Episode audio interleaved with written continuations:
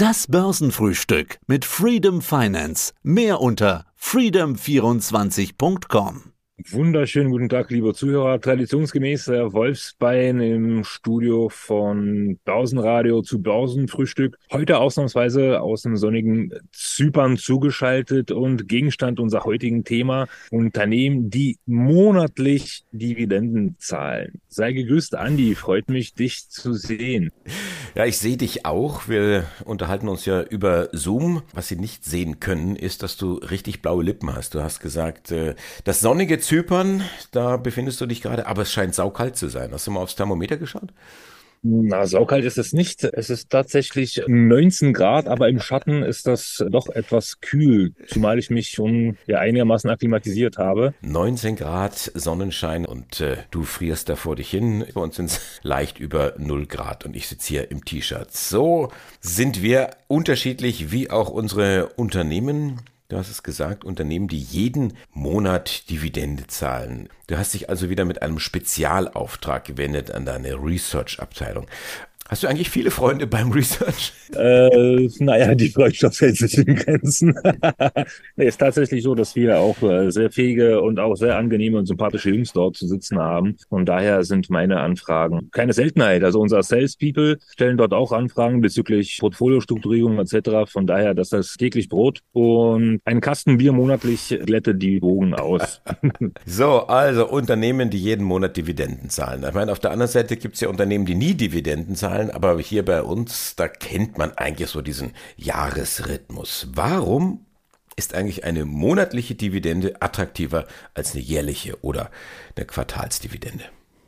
Naja, die Dividenden können ja für Anleger eine hervorragende Quelle regelmäßiger Einnahmen sein, also sprich passive Einkommen, insbesondere für die, die jetzt im Ruhestand sind oder insbesondere für die, die ja von Dividenden leben, also wie Privatiers etc. Während, äh, wie du schon gesagt hast, die meisten Dividendenaktien ihre An Auszahlungen vierteljährlich oder auch jährlich äh, vornehmen, können die Aktien, die monatliche Dividenden zahlen, selbstverständlich besonders attraktiv für Anleger sein, die von den Dividenden, wie gesagt, leben. Aber ist es jetzt nicht so, dass die jetzt mehr bezahlen, weil es jetzt auf zwölf Teile verteilt ist? Es ist im Grunde genommen einfach nur so ein regelmäßigerer Fluss. Ich meine, einmal im Jahr ist ja auch regelmäßig, aber es ist irgendwo wie so ein Monatseinkommen. Genau, ich meine also, wenn wir hier äh, bei den Unternehmen, die wir uns hier ausgesucht haben, also eine Dividendenrendite von 13,8 Prozent, ich meine, die Diven, alles was über 5 Prozent ist, zählt schon als gut. Ja, und hier haben wir bei unseren Kandidaten hier einmal die Diven in Höhe von 13,8 Prozent, 8,8 Prozent, 9,7 Prozent und 9,9 Prozent. Also da hat man sich auf jeden Fall schon das Creme de la Creme rausselektiert sozusagen. Das sind ja sogar mhm. wie beim Überraschungsei fast drei Dinge auf einmal. Also nicht nur, dass sie Dividende zahlen, dass sie sie auch monatlich bezahlen und dass sie eine vernünftige, weil zweistellige Dividendenrendite. Ich bin mal ein paar Unternehmen durchgegangen. Also teilweise kenne ich sie überhaupt nicht. Da gibt's äh, Agree Realty, Dynex Capital. Wir haben Granite Real Estate, LTC Properties, Stack Industrial, Realty Incomes, AGNC, EPR, Gladstone. Alles REITs. Wie kommt genau, das? Genau, also die REITs, da muss man sich auch mit dieser Unternehmens- bzw. mit diesen Fondsformen auseinandersetzen. Also diese REITs sind die sogenannten Mortgage Real Estate Investment Trust und das gehört zu der Unternehmensstruktur, dass die bestimmte Steuervorteile haben sind aber verpflichtet, 90 Prozent des steuerpflichtigen Einkommens an ihre Anleger auszuschütten. Ja, dadurch garantiert dieses Mandat ja eine relativ konstante Dividende, was sich in regelmäßigen monatlichen Auszahlungen ja, auswirkt. Mhm. Ja. Wir haben hier ein Unternehmen, womit ich anfangen möchte. Ne, bevor, bevor, du jetzt anfängst, haue ich dir erst nochmal ein anderes Unternehmen um die Ohren. Ich habe es gerade genannt, Realty Income. Stichwort regelmäßig. Die nennen sich The Monthly Dividend Company. Und die zahlen, mhm. jetzt kommt's, seit 600 Monaten ununterbrochen Dividende. Das sind 50 Jahre. Jetzt bist du dran. Na, das ist doch mal wunderbar. ja, also es gibt äh, nicht allzu viele Unternehmen, die auf solch eine lange Dividendenhistorie zurückblicken können. Mhm. Und jetzt kommst du an mit AGNC oder was? Genau. Kennt, kennt auch kein Mensch. Genau. Jetzt komme ich an mit AGNC, die 13,8 Prozent monatlich bezahlen. Also ist ein äh, Hypotheken-REIT und äh, die investieren nicht direkt in die Wohnimmobilien, sondern kaufen diese hypothekenbezogene Wertpapiere. Ja, damals 2008 an solchen Geschäften die Finger verbrannt. Ja. Mittlerweile ist es wieder aktuell, vor allem bei den steigenden Zinsen etc. Was gut ist, es handelt sich dabei größtenteils um Bundesdarlehen.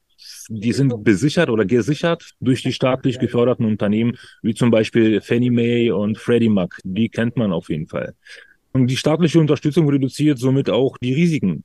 Ja, und gibt den Investoren auch gewisse Sicherheit. Und ich meine, eine Dividendenrendite monatlich von 13,8 Prozent ist äh, durch, durchaus salonfähig und auf jeden Fall ein Blick wert. Was sagst du dazu?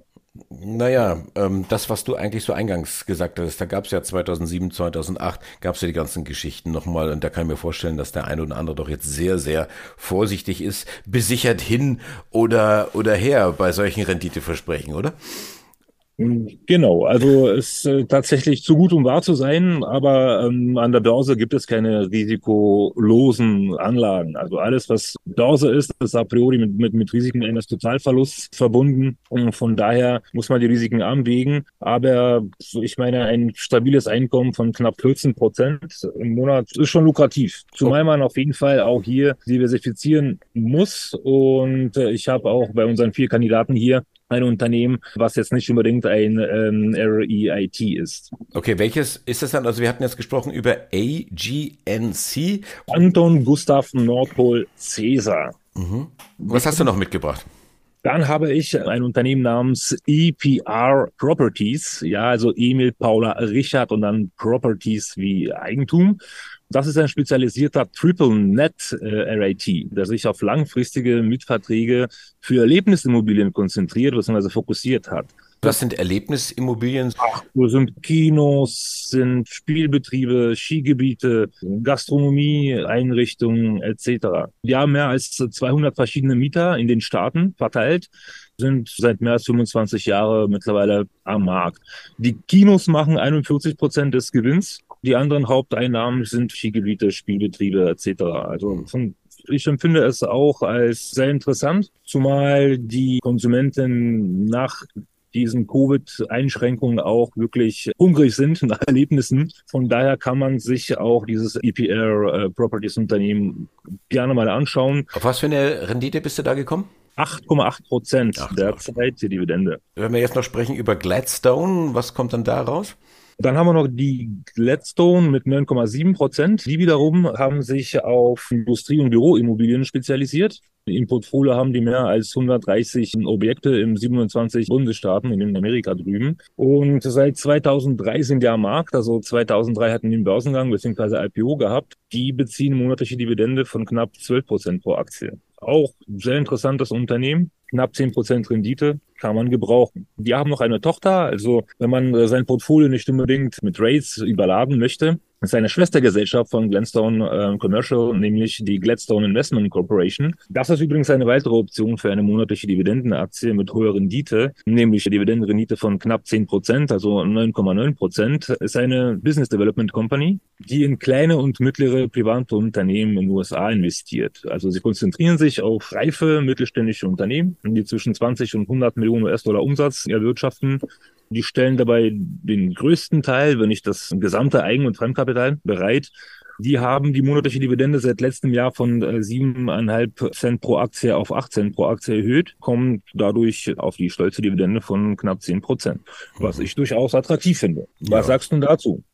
Wenn die dann auch wirklich so äh, pünktlich dann kommen, weil Dividende ist ja ein kann, ist ja im Grunde genommen kein Muss, das hat man immer wieder. Ja, die müssen ja, die müssen, also äh, diese Reads äh, müssen ja, ja die. Wenn sie denn Gewinne haben. Genau, genau, wenn sie dann Gewinne haben. Aber wir lernen, es sind nicht nur die Reads. Ich habe auch hier so ein bisschen recherchiert. Ich habe äh, Shaw Communications gefunden, das ist äh, Telefon und Internet, also auch Unternehmen, die monatlich Dividende ausschütten. Itaú Unibanco, das sind also zwei brasilianische Banken zum Preis von einer, hätte ich jetzt fast gesagt. Äh, Pamina Pipeline, wie der Name eigentlich schon sagt, das sind Pipelines, Öl- und Gaspipelines aus äh, Kanada. Also wenn man da ein bisschen sucht, dann findet man auch Unternehmen, die monatlich der Dividende zahlen oder gezahlt haben. Wie komme ich denn daran, André? Kann ich die überall kaufen, bei jedem Broker oder muss ich da auch ein bisschen findig sein? Bei uns bei Freedom Finance gibt es ja auf jeden Fall. Und ich meine, diese Unternehmen gehören jetzt nicht unbedingt zu Exoten, wo ich sagen müsste, dass da großartig gesucht werden muss. Die werden ja auch äh, ganz normal in den Staaten gehandelt. Von daher sehe ich da jetzt keine Problematik, wie man an solche Dividendenaktien rankommt. Na wunderbar, dann sage ich Dankeschön für heute und Stichwort Problematik. Ich hoffe, dass du mit deiner Research-Abteilung nicht dich noch mehr überkreuzligst mit dem nächsten Antrag, den du dann da stellst. Sagst, was habe ich denn fürs Börsenradio und für die Hörer dann beim nächsten Mal mitgebracht? Ich bin auf jeden Fall gespannt. Du gräbst ja immer sehr schöne, sehr spannende Themen aus. Ich habe jetzt wieder die Arbeit, die ganzen Unternehmen zusammenzustellen, die WKNs, die ISINs herauszufinden um als Service für unsere Hörer, die dann auch wieder in den Show Notes zu diesem Interview zu verlinken. Ich glaube an dich, Andi. Ich glaube an dich. Wenigstens einer.